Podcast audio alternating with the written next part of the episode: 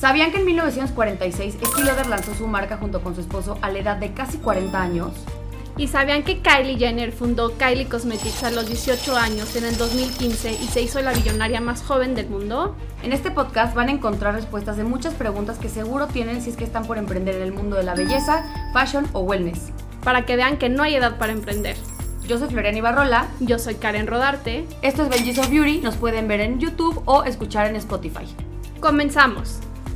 Bienvenidos a otro capítulo de Benji's of Beauty. El día de hoy tenemos a un gran invitado que quiero mucho y que estoy muy contenta que esté aquí. Es Héctor Cruzado. Cruzado, hablé como norteña. Cruzado. Eh, CMO de Zoe Water. Héctor, bienvenido. Sí, Héctor, mil gracias por estar aquí con nosotras, de verdad. Eh, creemos que nos puedes dar muchísima información para gente que está por emprender o gente que ya emprendió pero a lo mejor no tiene los resultados que está buscando. Entonces, todo lo que puedas compartir el día de hoy es súper válido y yo creo que queremos empezar con cómo empezaste tú como emprendedor. Bueno, primero que nada, gracias y gracias por invitarme. La verdad, sigo el podcast de, porque Karen no me sigue a mí en mis redes, pero yo sí la sigo. Sí, Y- también, pero balconeando duro, ¿eh? Duro. No, pero la verdad me dio mucho gusto porque sé que era un proyecto que tenía ella desde hace tiempo. Entonces, felicidades. Muchas gracias. Muchas Sí, felicidades. muchas y además en un, creo que en un, justo en un nicho de mercado que está creciendo un montón en México, lo, lo platicábamos, ¿no? Entonces, muchas felicidades. Y yo, la verdad, empiezo en el mundo de- del emprendimiento por, como yo creo que ustedes y los que son emprendedores, pues por loco y por tener esta, eh, esta inquietud, ¿no? Como se llame, eh, libertad financiera, libertad de tiempo, lo que sea. Explotar creatividad. Explotar creatividad, que nadie me mande, que después no es, cierto, no es cierto. no es sí Es un engaño, sí, es un engaño. Es un engaño. Es un engaño. Pero yo comencé principalmente porque mi esposa tuvo cáncer hace 11 años y eso, pues claro, te mueve eh, esta- no solamente el tema de la creatividad, sino decir, oye, ¿qué hago? No? ¿Qué, qué puedo hacer para que eso no, no le pase a otros? No sé, fue un momento como de, de cuestionamiento y me puse a, a estudiar un poco sobre salud, tengo dos hijas, entonces era como, ¿qué, qué hago para cambiar? Y ahí empezó mi, mi curiosidad por el tema de la alcalinidad y de...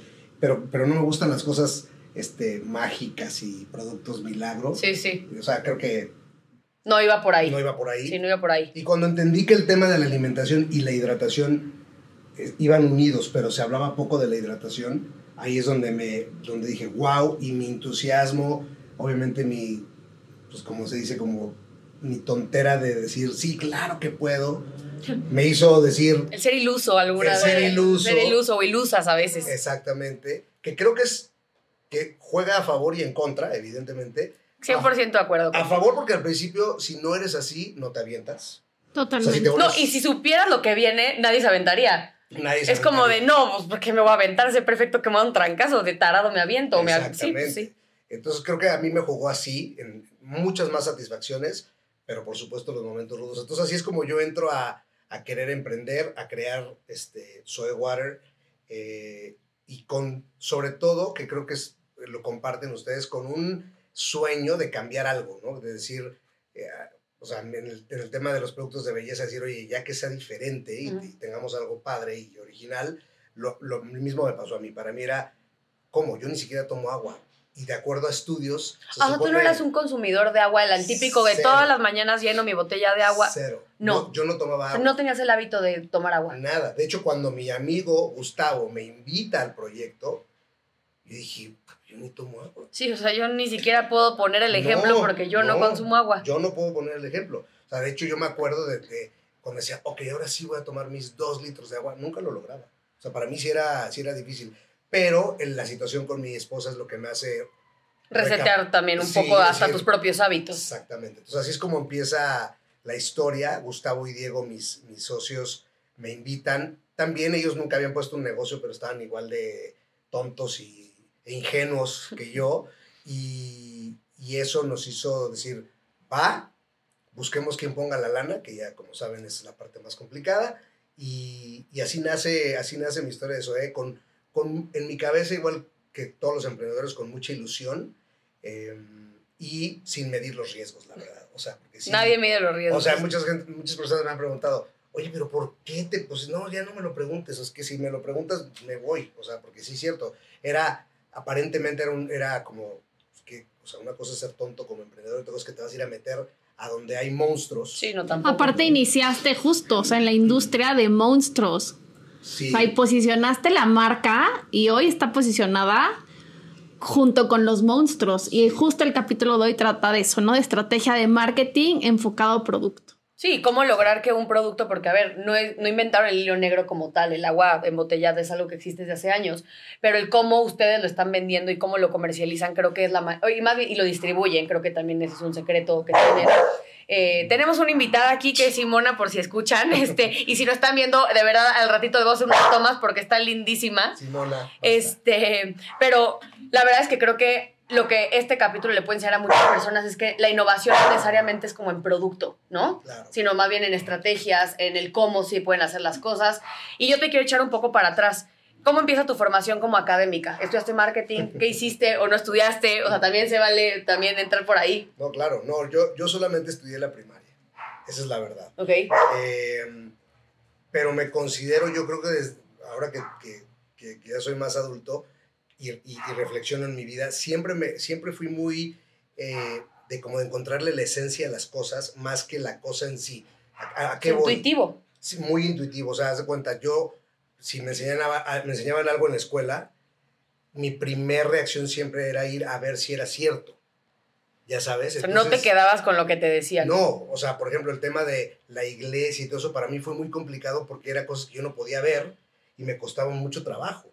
Entonces, eh, solamente hice la primaria porque la verdad, digo, me iban a correr a los dos meses, pero antes de que me corrieran, eh, yo hablé con mis papás y les dije, es que No es para mí. no es para mí. Entonces mis papás me empezaron a hacer una formación diferente fuera de la escuela. Me dijeron, date un año. Yo tenía 13 años o No 12 años. Me dijeron, vamos a, sí, no sé qué, pierde el año, ya no importa. Y dije, feliz. También soy de una, de una formación académica del maestro enfrente hablando y, Ujú, y ujú. yo, la verdad, soy muy disperso. Entonces, me costó mucho trabajo. Era un break de un año que se convirtieron en nunca más regresar a la escuela. Y lo que he hecho siempre ha sido, uno, escuchar a gente exitosa. Bueno, nos toca escuchar a gente de todo tipo, pero sobre todo hacerle caso a gente exitosa, hacerle caso, eh, me gusta mucho leer, Pero es muy autodidacta. muy, y me gusta mucho experimentar, ¿no? O sea, cuando yo veo algo, que mucha de la estrategia de Zoé, que ya les contaré, fue de yo leer historias y decir, ok, no tengo el dinero de este, no tengo esto, ¿cómo le haría yo para hacerlo? O sea, que sí tengo. ¿Qué sí tengo y ¿Qué qué sí podría intentar hacerlo? ¿no? Pues mira, yo creo que, que el secreto más, eh, pues más que no es un secreto, es que la gente hoy por hoy se ha vuelto mucho más autodidacta y no nada más se quedan con el, es que me dijeron esto. Hoy por hoy creo que la gente se mete más, se clava más a investigar, cuestiona más, son más pragmáticos y yo creo que eso ha hecho que pues hayas logrado sacar una marca de algo que no es un hilo negro, pero es una marca muy exitosa. O sea, tienes una marca muy exitosa, yo creo, por la manera de pensar fuera de la caja. Sí, que, creo que eso tiene mucho que ver porque además, claro, como emprendedor, cuando además no tienes dinero de un fondo atrás y Sí, demás, tienes que ser malabares. tienes que hacer malabares. Y normalmente así pasa. Y, y sabes qué? que te arriesgas más, porque no tienes, no, eh, tienes, sientes que siempre hay una red que te va a cachar, porque la tontería más grande que puedas hacer, la verdad es que no va a ser tan grande. ¿no? Sí, es como de bueno. Y además, sí es. A ver, yo también soy muy de la idea que, ok, sí, a lo mejor es tu lana. la- y sabes que probablemente la pierdas invir- o sea, invirtiéndola en, en tu emprendimiento, pero yo, a mí no me pesa tanto. Sí, obviamente nadie está No, feliz perdiendo su lana, no, nadie. no, no, pero pues como que dices, bueno, mínimo no me quedé con la espinita del what if. Sí. Lo intenté, lo hice, a lo mejor no salió, ya aprendí también, porque yo creo que un error también te ayuda a que, pues, aprender algo. Pero está increíble, me encanta que ese éxito que tengas se pueda conseguir de una manera tan autodidacta. Porque Sí. luego la gente es como de, no, yo no emprendo porque yo no, no sé, no me fui a Stanford, no tengo un MBA, no me fui a tal universidad. No, y re- realmente puedes adquirir la información ya en todos lados. Totalmente. Tú eres un claro ejemplo de eso. Y además de que el tema de no necesitar dinero, obviamente si es algo de ingeniería, pues necesitas pagar, ¿verdad? Claro. Pero si no, las ideas están en ti. ¿me O sea, ¿tú qué tan creativo te consideras del 1 al 10? A ver, soy muy creativo yo lo divido así. El creativo está, está el que es muy, buen, muy bueno para crear y empezar. Ujú. Está, muy bueno, está el creativo que es muy bueno para continuar con procesos. Y está el cuate que sabe llevarlo al siguiente nivel. Ok. Yo me considero muy bueno en la primera parte. Me aburro rápidamente.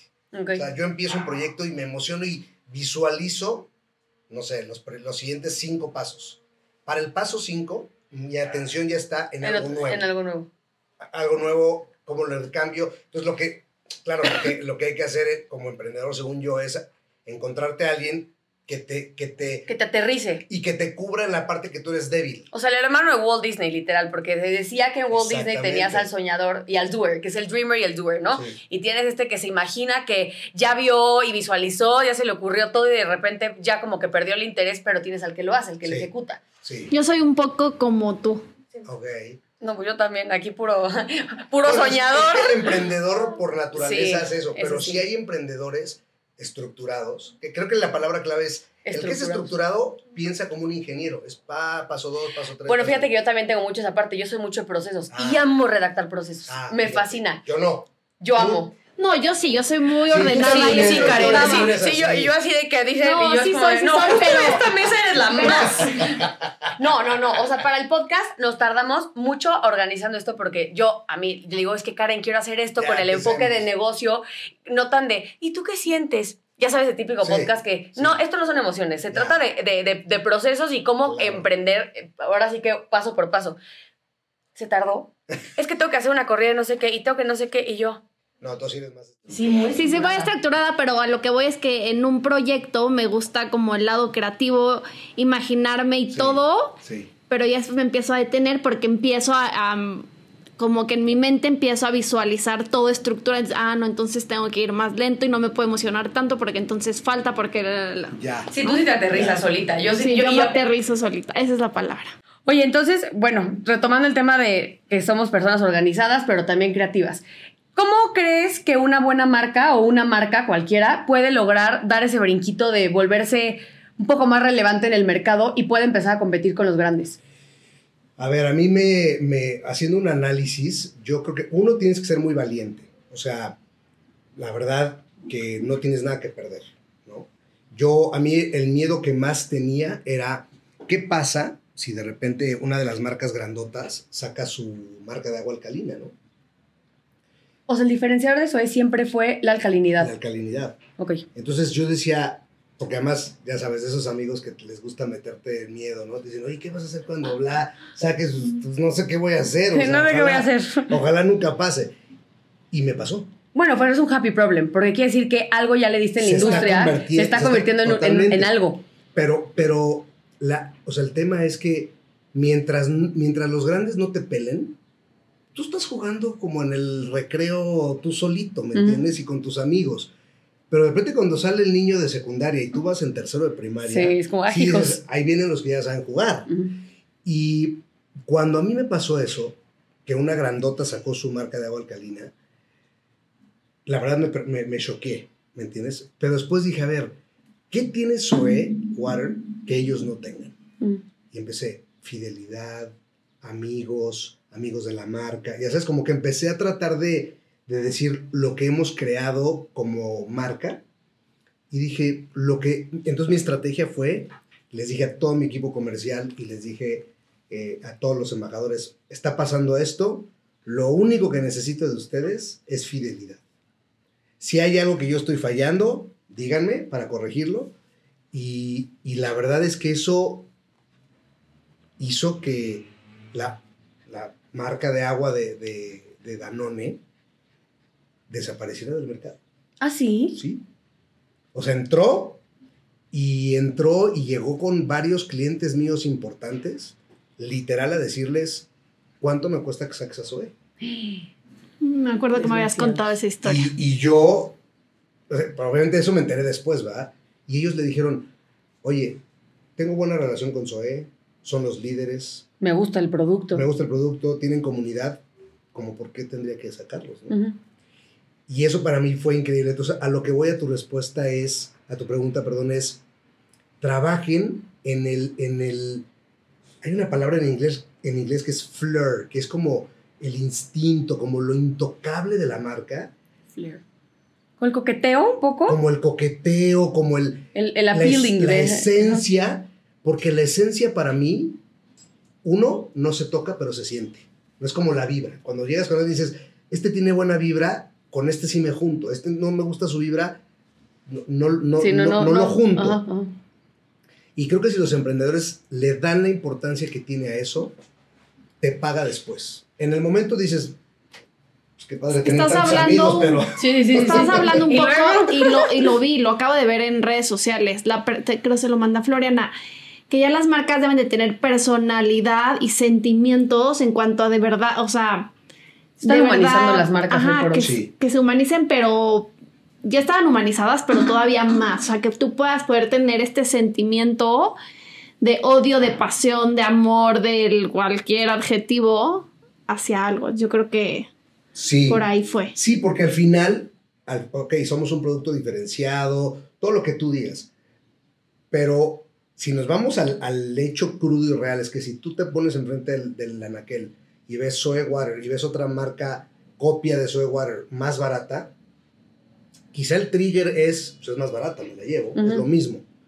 Pero si haces que esté este coqueteo y estas cosas que no se sienten, pero que las percibes, la gente dice, no, Soe Water porque es mexicana, porque la toma el artista tal. O sea, si trabajas en todas las posibles razones de por cuál es el trigger del, de, de ese consumidor, creo que ahí es donde Zoe Water, eh, donde como que yo he puesto mucha atención en crear eso. A mí, ¿sabes qué me pasa justo con Zoe? Que se me hace una marca que se mimetiza en el lugar en donde entra. Sí, Que encuentra como su espacio de, de mimetización y se vuelve parte del ecosistema de donde estás. Porque, tipo, yo voy a un lugar para hacer ejercicio, aquí sí hicimos marcas, voy a ciclo, este, mm, y está la botella especial de Zoe con ciclo. sí. Y luego las veces que he llegado a ir a comando, también está la de comando. Entonces, la marca está presente en todos lados donde yo como consumidora voy, que son Claro. parte de mi vida. Entonces, la botella en automático se vuelve parte de mi vida.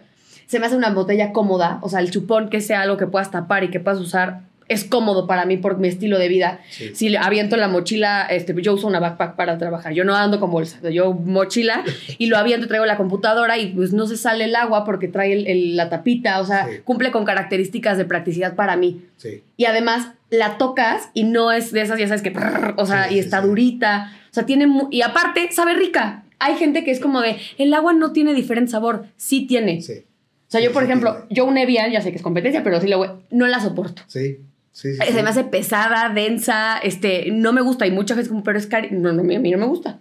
La Zoe sabe rica, aparte del tamaño, o sea, tienes un gran producto. Sí, y, y además, te digo que una, yo leí un libro que se llama The Brand Flip. ¿Ok? Es un libro chiquitito. Me acuerdo un día caminando por, por Barnes and Noble y lo vi y dije, ay, está cortito. Me lo he hecho. Me lo llevo, literalmente, letra grandota. Y en este libro, este cuate le da mucha importancia a todas esas cosas que los intangibles de las marcas. Y habla él de como 40 intangibles. Los leí y dije, estos los tiene Zoe y todos estos no los tiene Zoe Water. Entonces voy a trabajar en ellos. Entonces, todo mi trato, tratamos como equipo, de que toda mi publicidad, todas mis redes, todos mis eventos lleven el, el- el tema de lo que la gente siente pero no ve. Porque al, al final de cuentas la, la emoción es lo que nos hace consumir, eh, ¿no? O sea, es- estrictamente hablando hay cosas que ni necesitamos, pero las queremos, ¿no? Entonces, ese quererlo te hace consumir. Entonces, yo trabajo mucho en que no es nada más un post, no solamente es un- una, una pauta, tiene que llevar el componente de que la gente cuando lo, de- lo vea diga, yo esto, yo quiero conectar. Por ejemplo, traemos una campaña ahorita de que compres menos botellas de soda water. Y la gente va a decir, güey, pues eres tonto, o sea, tú te dedicas a eso. Ajá. Sí, pero mi conciencia me dice que yo tengo que empezar a hablar de eso y yo tengo que empezar a cambiar. Sí, tienes que volverte más eco-friendly. Mucho más. Entonces, lo que te quiero decir con este ejemplo es que eh, si entras, en- empiezas a, a- a tener conversaciones de, de temas que a la gente le encantan y que sean y que la gente te lo diga es real. Sí, que no lo sientan Un tren o un tren de, Ajá. sí, somos eco-friendly. Sí, no, no sí. somos, sea, somos parte del problema, pero lo que sí somos es una marca que quiere ser eco-friendly y que quiere Y que está consciente del problema y que está viendo la manera de cómo, sin partirse obviamente la madre en su negocio, Claro. puedan arreglar el problema que a lo mejor pueden no estar fomentando con la operación que tienen. Exactamente, entonces eso nos ha dado un gran resultado porque la gente percibe como algo muy auténtico. Sí, que son Soe- conscientes. Que Soe Water no es, o sea, el Soe Water lo que yo trato de hacer es que sea la persona promedio, o sea, ¿qué quiere decir? Que en fiesta, sí, pero no, no, no es el Sí, cuate no, ya loco, sí, ¿no? sí. Es el cuate Se que va de hace, after. que hace ejercicio, pero no es un ultramaratonista. Sí. Es un cuate que le gusta la belleza, pero no es el super. O sea, como ser esta persona que está tratando de entender dónde vive, Sí, su espacio en, el, en, el, en el- la sociedad. en que, su, su espacio en la sociedad, y, y de- pero de repente sentarse en un, en un podcast de belleza y decir, sí, pero es que no vas a hablar de belleza, vas a hablar de lo que está alrededor. O sea, esa es, esa es la personalidad que yo le he tratado o que trabajo todo el tiempo con Zoe. De hecho, una vez eh, cierta persona me dijo, pero a ver, si fuera una persona, ¿quién sería? El Bayer persona. Sí, y yo le dije, pues Héctor. Bueno, me tachó de que soy un mamón, Egocéntrico, egocéntrico.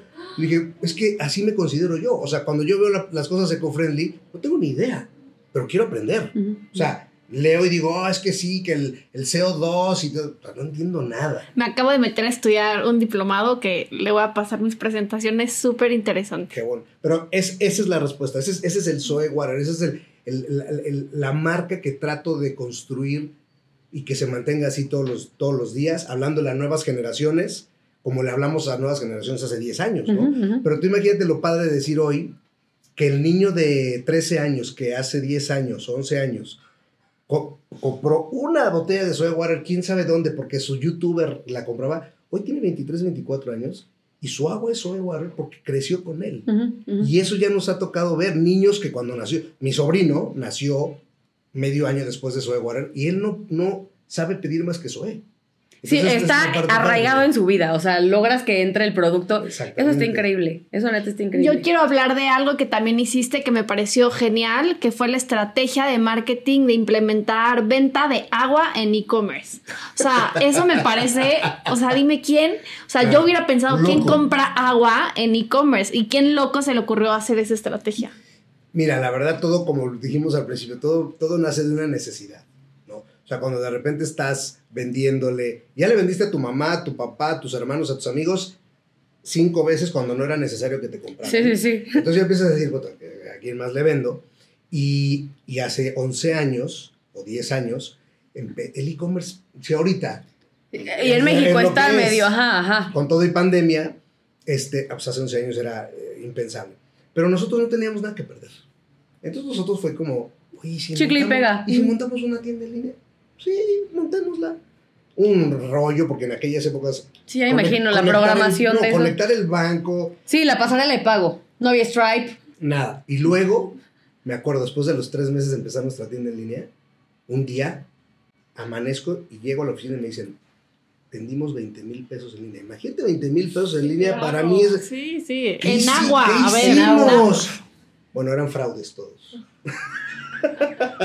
¿Es en serio? Eran fraudes. Lo peor es que entregamos el agua. ¿Cómo eran? fra- ¿Cómo? ¿Cómo? Era alguien que usaba tarjetas robadas o No, clonadas. no, me muero, me muero. Y nosotros, wow, 20 mil pesos. Los fuimos a entregar. Qué desgraciada es la gente. Sí.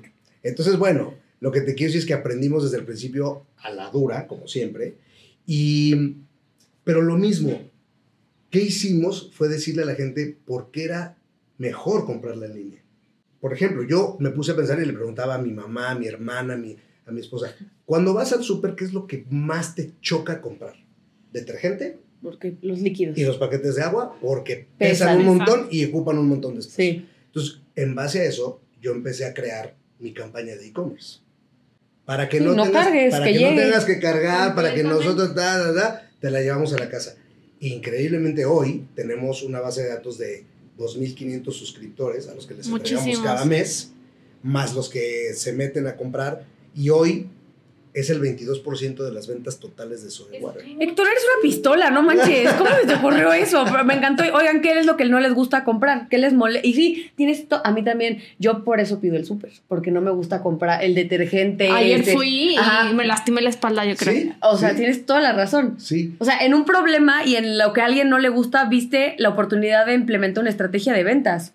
Eh, Es, es- Eso es- es, es- eso es observar. Eso es lo que pasa en mi cabeza, ¿me entiendes? O sea, me- nos pasó lo mismo con, con, yo al principio diciendo, no, el agua alcalina hace esto y lo otro, y yo me di cuenta que la mayoría de la gente mm, le valía tres pepinos. Sí, el agua alcalina. Ah, ok, órale, sí, mira, está rica. Entonces yo un día dije, ay, ya estoy harto porque la gente no entiende lo maravillosa que es mi agua. Y entonces en una de esas dije, a ver, ¿qué es lo que la gente dice de Zoe? ¿Por qué le gusta a la gente? Entonces me fui, oye, a mi hermano, oye, tú por, la, la neta, ¿por qué te gusta? Por esto, ok, tú por esto, por esto, por esto, y las anoté. Y dije, ah, mira, lo que la gente dice es, está ligerita, no me empanzona, sabe rico, y entonces mi campaña de marketing se volvió eso. Por ejemplo, por dos años mi campaña fue, ¿te ha pasado que tomas medio litro de agua y te empanzona? No eres tú, es el agua.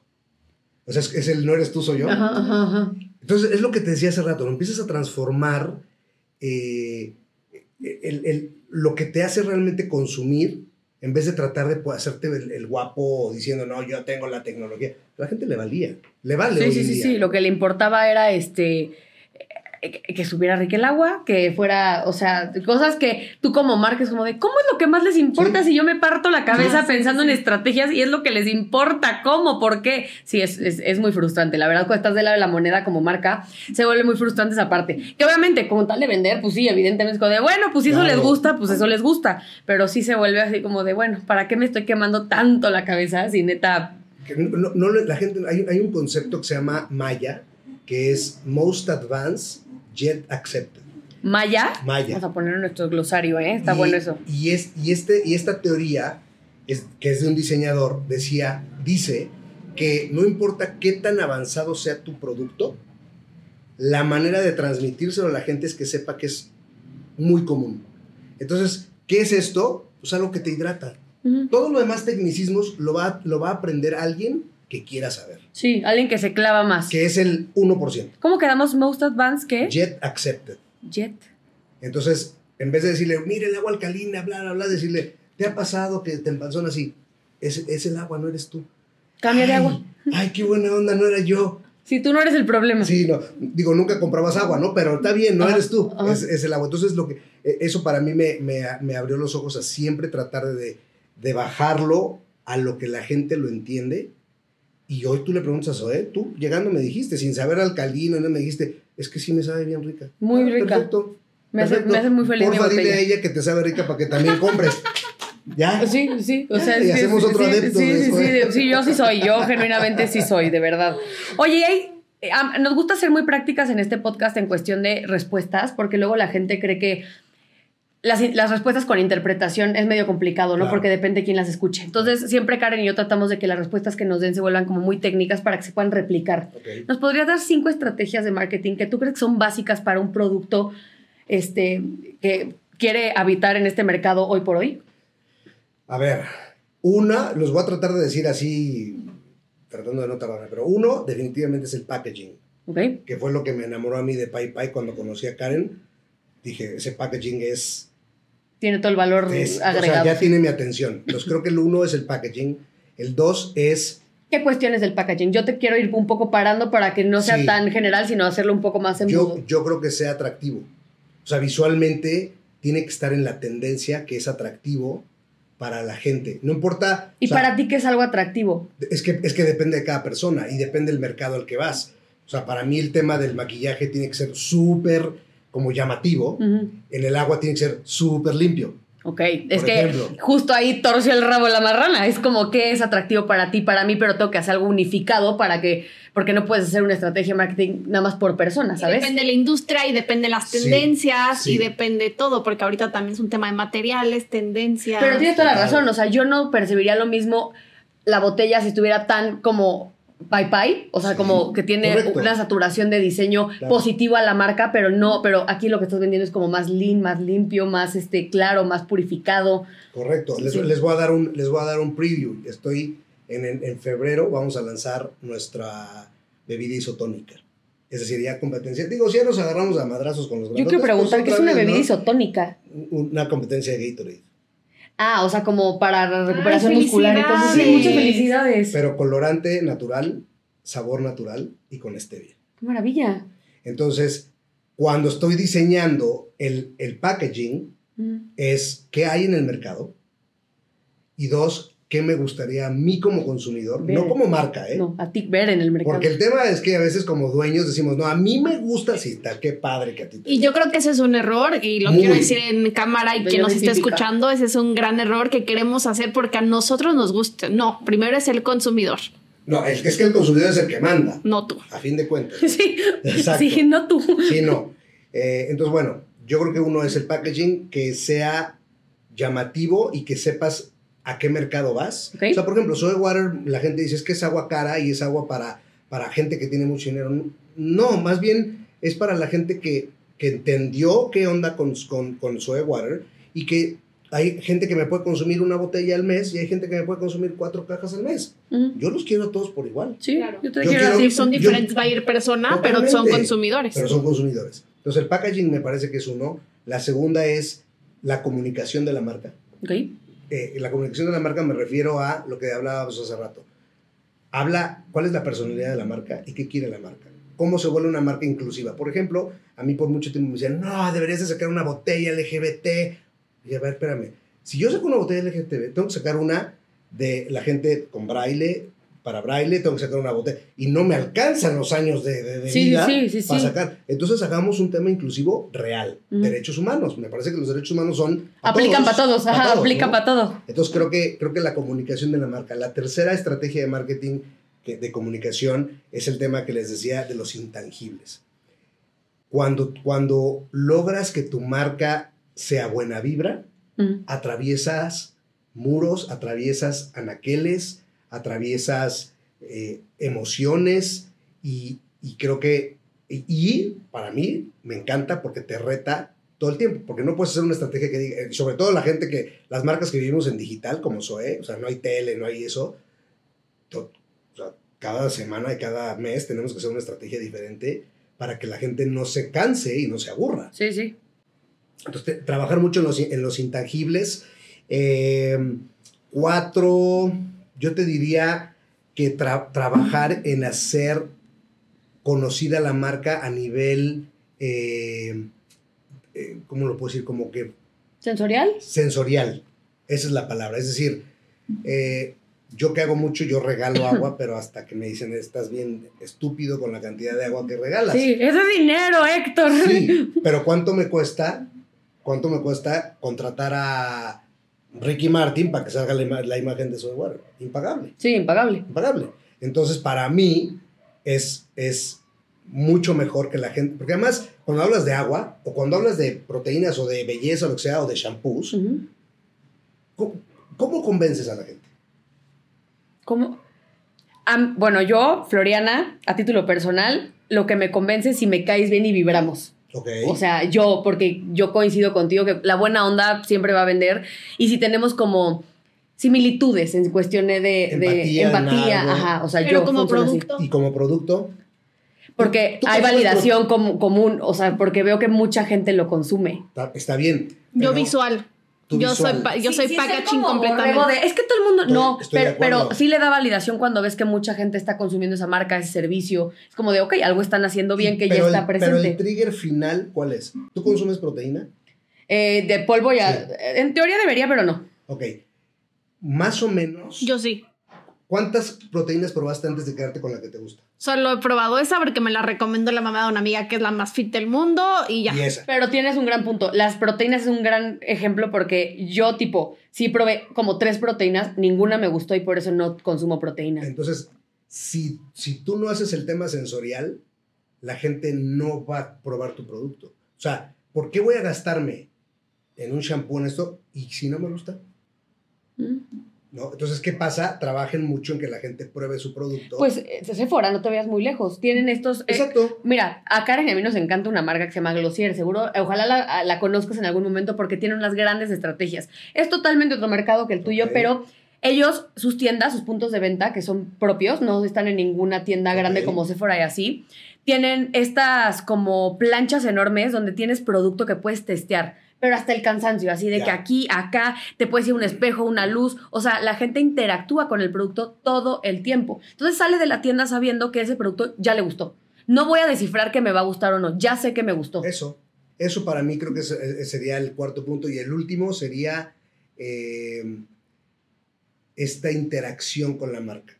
O sea, ¿me permite la marca interactuar con ellos o no? Ejemplo, yo en mis redes sociales, si alguien me mienta a la madre porque le llegó tarde su pedido, no borro no borro el comentario. Le contesto y me puede volver a mentar la madre, pero pues, pues en una conversación así es, ¿verdad? Hasta Sí, que sí, ya sí, el otro se calma y dice, está bien, ya te perdoné. Ya está te he perdonado. Está bien, pero pe- esta, este, hacer muchas activa hago muchas activaciones donde la gente se quiera, se, se pueda sentir parte de la marca. Y eso no, no quiere decir que el 100% vaya a salir y decir, soy qué buena onda. Muchos a lo mejor salen y dicen, ay, pues, claro, me regalaron agua, ya me vale. me vale". Y- pero el estar, pres ¿cómo, ¿cómo te vuelves pres- presente como marca? Uno, estando en redes sociales y en una pauta padre. Y dos, que constantemente, yo estoy en muchísimos eventos. En muchos hago mucho esfuerzo de marca, en otros simplemente la gente dice, wow, ¿y esta botella con un árbol de Navidad qué es? Y eso, ¿me entiendes? Como crear esta, esta inquietud de cuestionarse. ¿Por qué en un evento tal nos dieron el agua tal, nos dieron la proteína tal? O sea, yo creo que consumidor... Sí, ¿cuál es el hilo conductor? ¿Por qué está...? ¿Por qué? ¿Por qué esto en un evento, o sea, no sé, un evento que te costó mil pesos entrar y dices, güey, quiero ver qué me regalaron? Y abres tu bolsita y ahí sí inspeccionas, porque dices, oye, pagué mil pesos para que me den muestra de dos, este... Sí, mil dos miligramos, cositas. o sea, Sí, no, no, denme algo más consistente. Exactamente. Entonces creo que eso serían ahorita así de, de rápido, que cosas que... Que, Que son o sea, cinco o- estrategias importantes. Ahorita que vi a Gele aquí, que, que soy fan de ella, pues, o sea, tú puedes decir, wow, el, el- el servicio de masaje y de... exper-". Si no lo pruebas, Sí, ¿no? no, O sea, sabes si, si lo consumes todo más o, lo, o no. Entonces, creo que agregaría el último paso, experiencias. O sea, que, le- que tengas una experiencia con la marca que te, que te quede grabado. Oye, entonces la parte de el, como influencer marketing, ¿ustedes en algún momento cómo lo aplicaron? ¿Cómo escogían los perfiles? Porque pues quieras o no, pues sí, estás buscando a lo mejor que sea masivo, pero también que sea alguien que sea como líder de opinión. ¿Cómo lo manejaron ustedes? Sí, nosotros somos realmente pioneros del, del influence marketing, bueno, de lo que hoy se conoce como influence marketing. En aquella época, eh, que como les decía, yo me puse a leer, leí la historia de Vitamin Water, que era uno de los socios, era 50 Cent. Ay, me encanta 50. Y entonces, él lo que hizo es que se iba a donde hacía un show, eh, se iba a las universidades de, de la ciudad y les regalaba Vitamin Water y luego hacía ambassadors en, en las escuelas. No había redes sociales en ese entonces. Y esa, y esa marca se vendió a Coca-Cola en 4 mil millones de dólares. Sí, yo, yo escuché el... No. Sí. hay- A 50 Cent se llama Jackson Curtis, una cosa así, pues se llama este humano. Y justo él le- fue un podcast y le preguntan así de, oye, ¿y cuál ha sido el mejor, el cheque que más, o sea, el más grande que han dado? Y justo fue la compra de, de Vitamin, Vitamin Water. de Vitamin Water. Y, Wow. y- Pero así, imagínate, así cero, cero, cero, millones de Imagínate. Wow. Imagínate ese cheque. entonces yo leí eso y dije, claro, no soy 50 Cent, no, no soy famoso, este, etcétera, etcétera. Pero lo que hice fue, bueno, pero ¿qué pasa si yo le mando producto a gente que yo más o menos ubico? Y en esa época estaba el Twitter en su A todo lo que apogeo. Y entonces lo que hice fue empezar a mandar agua a la gente. Y le decía, pruébala. Si te gusta, ayúdame con un tweet. Y lo que empezó a suceder es que cuando se les acababa el agua, se empezaron a dar cuenta que dejaron de tomar agua. Entonces, un, una- un commodity se volvió un necessity muy, o sea, a ver, esto se los cuento como neta, porque mucha gente va a decir, puta, qué estrategia. Fue, un, fue donde Chiripa. el hambre se juntó con el comer. momento y vámonos, ¿no? Y, y entonces yo empecé a hacer eso, uno y otro, y de repente mi teléfono ya era, hola, soy tal personalidad, y mi amiga, fui a casa de mi amiga y vi que le manda soy guardia. Estaba hablando de que una tenía 5 mil seguidores y esta 500 mil. Sí, sí, sí. ¿y, ¿y por qué a mí no me mandas? Y yo, oh, si no te conozco, ¿cómo, cómo, cómo Sí, no, no te conocía, pero ahorita te mando pero todo. no te preocupes, yo ahorita te lo llevo a tu casa.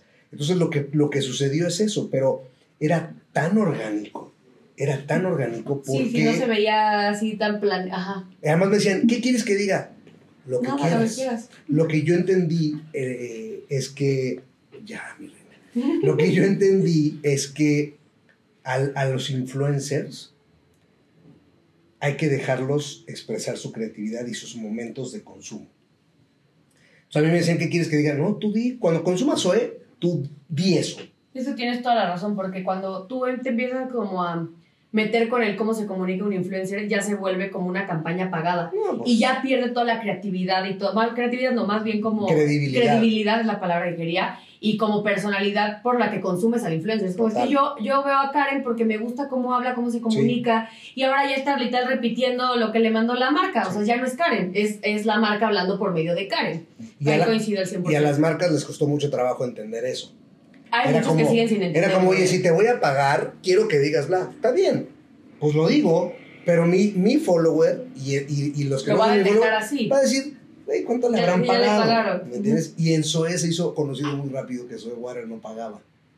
Entonces era como, si lo están diciendo, es Porque neta, ay, es genuino. es O genuino. sea, también posicionaron el que la gente supiera que Zoe no pagaba sus... sus, sus- Pues fue sin querer. Ah, fue sin querer. Sí, Ah, fue sin querer. o sea, porque cuando llegaba alguien y le decía, oye, me buscó el de Zoe Water, ¿cuánto te paga a ti? Le decía, güey, ¿qué, me paga? Me da agua, güey. Yo no- nunca me falta agua en mi casa. Ah, perfecto. Entonces, eso se volvió. Y hoy creo que hay muchas marcas que hacen, ahora le llaman colaboraciones, ¿no? Sí. No- ¿Cómo le dices, cómo, cómo le dices que no tienes dinero? Quieres una Una colaboración. colaboración. Eh, y yo creo que eso está padre.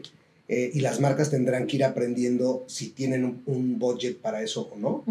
Y, y para mí es es súper válido los influencers, sobre todo hoy afortunadamente tenemos una gama de microinfluencers que no, te, no había en mi época. Sí, ¿no? Era Donde- el masivo, la celebrity. Sí, hoy te conviene más agarrarte a 10 microinfluencers que les encantará hacerse famosos con una marca Ujú. y que siempre te van a querer. O sea, yo hoy tengo gente que cuando los, los firmaron con una agencia, influencers le dijeron sí, pero a Zoe nunca le vas a cobrar.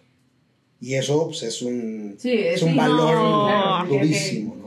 Oye, ¿para ti qué es un consumidor de valor? Porque también siempre hablamos nosotros con la perspectiva de mar como marcas, porque aquí los tres tenemos marcas.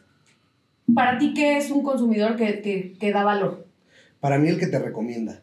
O sea, para mí el que te está recomendando en, en diferentes momentos, en, el, en, en el- la comida, en la fiesta, en el desayuno, cuando sales a hacer ejercicio que te dice, ah, ya probaste esto. O sea, el clímax de un buen consumidor, o más bien, el clímax de una marca es que su consumidor ya lo recomiende solito, así, y, y te estoy pagando ni eres influencer, pero de verdad te recomiendo porque genuinamente me gusta tu marca. Para mí, ¿cómo, cómo detienes? O sea, según yo he leído, eh, la publicidad de boca en boca no la puedes detectar y no la puedes detener. Entonces yo creo que si ya te están, si ya te están haciendo promoción personas porque creen en ti, aunque ni te conozcan, ¿eh? Sí, sí. O sea, hay gente que me ha dicho, no sabes lo que yo consumo y, y convencí a mi mamá y a mi papá. Digo, güey, ¿qué más quiero? Sí, mil gracias. Tengo que hacer a otros 5 mil de estos, ¿no? Ujú, ujú. Eso creo que es muy valioso para las marcas, ¿no? Cuando encuentras gente que se vuelve literal adepto de tu Ajá. marca. Fieles, De fieles. Que es parte de tu tribu, ¿no? O sea, Sí, un- sí. Es, es tu comunidad. Cuando, cuando tú eres parte de una tribu, defiendes a tu, a tu tribu a muerte. Y el, y el día que se equivoca alguien de tu tribu, vas y le dices, oye, te pasaste. Oye, y tres lecciones que nos quieras dejar para todas las que nos puedan estar escuchando o los que nos puedan estar escuchando. Tres lecciones. Uno, bueno, ¿para emprendedores o...? En general, mira, sí está el podcast muy como dedicado a los emprendedores, pero Karen y yo también sabemos que hay mucha gente que ya emprendió, que le, le, le urge escuchar esto y aplicar esto en su, Ya. en su día a día. Ya. Yo- a ver, yo creo que la primera es eh, no, no pierdas la persistencia, que es diferente a la necedad. Para mí la persistencia es misma meta, diferentes caminos. ¿no? Entonces, sé persistente. El día que pierdas la pasión por lo que haces, dedícate a otra cosa, porque la pasión te hace soportar, mover, este, levantarte, desvelarte. Entonces, cuando ya no estás apasionado por lo que estás haciendo, Déjalo. déjalo o regrésate a ver si lo puedes reavivar. ¿no? Y tres, eh, yo creo que enjoy the ride. O sea, creo que los emprendedores nos tardamos demasiado en entender que el proceso requiere de paciencia. Mucha paciencia. Y la paciencia siempre te da perspectiva, ¿no? O sea, siempre... Y yo creo que el proceso nunca termina. No, es que ese es el tema, no hay un fin. No hay No un hay fin. Pero la expectativa de ese fin sí no lo hacemos, ¿me entiendes? Sí es como, no, el día que bla, ya. Ah, No, yo soy no, típica. El día que ya No. tenga mi evento de lanzamiento, es como, No güey, pero ya, te, o sea, ya estás vendiendo ya. no. Y el, día que, y el día que pase eso, vas a decir, no, Porque- sí, pero ahora me gustaría. Y ahora- Y ahora quiero tal cosa. Exactamente. Entonces yo creo que esas serían las tres, Completamente. las tres frases matonas. Completamente. Pues yo te agradezco muchísimo el tiempo porque también, aparte acaba de abrir un restaurante, Héctor, también puedes hablarnos del restaurante. De ahí porque vengo. diversificar también tus emprendimientos, yo es algo que hago mucho también. Siento Sí. que también a mí me dispersa un poco y me ayuda a, a concentrar mi, mi creatividad en cosas que generen Sí. y me ayuda a despejarme. Yo creo que te debe pasar un poco lo mismo a ti y a ti Sí. igual que tenemos este perfil más creativo, pero te agradecemos muchísimo que estés aquí, que nos hayas compartido esto porque yo creo que a mucha gente esto le puede cambiar un poco la perspectiva de trabajo. Oye, nada más quiero, lo último, como última pregunta, a menos que Karen tenga otra. ¿Qué es el día a día de un CMO de una marca tan grande como Soy? ¿En qué Eh, consta? Desde cómo te levantas, qué desayunas, todo. Porque todo el mundo tiene esta Como visión de, de- del CEO o algún directivo de marcas que corre a las 6 de la mañana y come ya un jugo. ¿Cuál es genuinamente? ¿Qué es? Como ya saben, yo no soy tan estructurado, entonces yo no tengo esos rituales. Pero ¿qué hago yo que sí es como muy de mí? Es trato de siempre, siempre hacer ejercicio, no todos los días, Ujú. pero me tengo mis cuatro días a la semana que son de ¿Y ejercicio. qué te gusta hacer ejercicio? Eh, gimnasio, correr, este, Lo que se preste ese día. suda, comando. Ciclo, bici no soy tan, soy muy malo. Soy bastante, ¿Cómo? Soy bastante mal, mal coordinado. Pero bueno, hago ejercicio, eh, desayuno casi siempre lo mismo, me gustan mucho huevos estrellados. Eh, Sin salsa, con salsa, o sea, así. No, solitos. Con sal. Con pan, Ah, con sal y con pan. Jugo, jugo verde y fruta. Eh, Casi como Victoria Beckham, como dices tú. pues no hace falta el cuerpo de Victoria Beckham porque No, esa hermana tiene una dieta muy extraña. Y, y, y creo que en, en lo que más me, me dedico es que consumo mucha creatividad. ¿Qué, ¿Qué consumes de creatividad? Redes sociales, marcas, historias, este, blogs de literal, ¿eh? de, o sea, si me sale una marca mucho y me llama la atención, o sea, por ejemplo, mis hijas me hicieron adepto de una marca de, de ropa de ejercicio que se llama Gymshark. Mm, es un caso de estudio Muy cañón. muy cañón. Pero entonces mis hijas estaban, papá, cómprate esta playera, que "Bueno, la compré, está muy bonita, muy cómoda, y entonces me meto a ver cuál es la historia de Gymshark. Sí, También sí, ya sí. soy como un poco tío, ¿no? De que, ah, quiero saber de dónde salió. Pero, pero creo que eso es lo que más hago como CMO, y entonces esas historias me ayudan a decir, ¿qué no estoy haciendo en Zoe? Sí, te, te comparas automáticamente. Sí, ¿qué me falta? ¿Qué puedo aplicar? Eh, me, hablo mucho con mi equipo, tengo una junta de ventas diaria Diaria. de 20 minutos, o sea, Pero no rápido. como micromanagement. Siento que no, no. yo quiero saber cómo va la cosa Ok. para de ahí yo decir, necesito meterme aquí Acciones. y ayudar o no, por aquí, por acá, pero realmente lo que hago todo el tiempo es estar eh, ideando dónde hay más negocio para Zoe, Ujú. cómo, cómo la marca no pierde su esencia y pues seguir ¿Tú creciendo. también te descargo de la implementación como de nuevas áreas y desarrollos del- de la marca? Sí, O así es, corre por tu cuenta. sí. Así, sí. oye, ya la vi en un hotel o ya la vi en tal Sí, lugar. sí. Ok, ok, ok. O sea, todo, todo el tiempo yo lo que estoy haciendo es dónde hay más negocio para Zoe. Mm. Es la parte más divertida del negocio. A mí siento que es la parte La verdad, la verdad me tomó ocho años llegar a este punto, pero, pero y está padre, porque alguien tiene que estar pensando. No, lo haces hype todo el tiempo, porque Sí. si no pierde, se va como, "Ay, ya no es tan irrelevante. te aburres, ¿no? Y Sí. la parte hype de decir, ahora qué nuevo, ahora qué nuevo, yo soy así, soy como la raza de Simona, ¿no? Todo el tiempo tiene que estar Sí, jugando. alerta. sí, sí, Sí, haciendo sí, algo. sí, sí. Oye, Héctor, pues yo, bueno, yo, esas son mis preguntas. ¿Tú tienes alguna otra? No, ninguna otra. La verdad es que ya, ya hemos platicado repetidas ocasiones. No, yo estoy feliz de verdad de que nos hayas compartido esto. Describes cosas que yo tengo y me identifico y eso me gusta también porque digo, ok, o sea, ya vi que por ese camino sí llegas a algún lado. Sí. Sí, llegas a algún lado, entonces a mí me da como esperanzas. Este, yo te lo agradezco infinitamente. Hablo por, también por Karen, que seguro está, está igual de feliz que yo que estés aquí. Bueno, ya saben que Veggies of Beauty sale todos los jueves. Eh, los pueden encontrar en Spotify o en YouTube. Y acuérdense que nos vamos turnando eh, la subida del video en cada canal, uno en el mío y uno en Karen, porque luego hay muchas dudas con respecto a eso. Y pues nada, pueden este, seguirnos en nuestras respectivas redes sociales. Ahí me encuentran en Instagram con Floriana Idele. Y ya saben que también TikTok me encanta. También me encuentran con Floriana Ibarrola. ¿Tú, Héctor? Yo a mí me encuentran como chaborruco con Q en, en TikTok y en Instagram. ¿Ah, tienes donde- TikTok? Sí, sí, Qué tengo. bueno. Pero es un TikTok, no, no, no, no bailo ni nada. es No, no, yo tampoco o bailo, sea, pero bueno. Son videos como de consejos y así. ¿no? El día que yo me suba bailando, cierro el TikTok. Te oye, que yo en algún momento ya para otro programa que tengo, sí, ya tuve que aplicar el baile. Dije, bueno, Ah, bueno. teniendo Pero bueno. bueno, hay que sacrificarse a veces. Sí, unas sí, por sí, otras. sí, pero sí, si sí. para este podcast nunca vamos a Está bailar. perfecto. Y Soy Water, ¿cómo nos lo pueden encontrar? Soywater está como eh, arroba soywater en Instagram, en Twitter, que no sé si usen, pero arroba soy-water y Facebook soywater. Buenísimo. Y a mí me pueden encontrar como Rodarte Karen en todas mis redes sociales. Héctor, muchísimas Sí, gracias. muchas gracias. de verdad, fue un gran Mucho tema. gusto. Estrategia de marketing contigo es básico. Básico. Muchas gracias. y nos Muchas gracias. siguiente.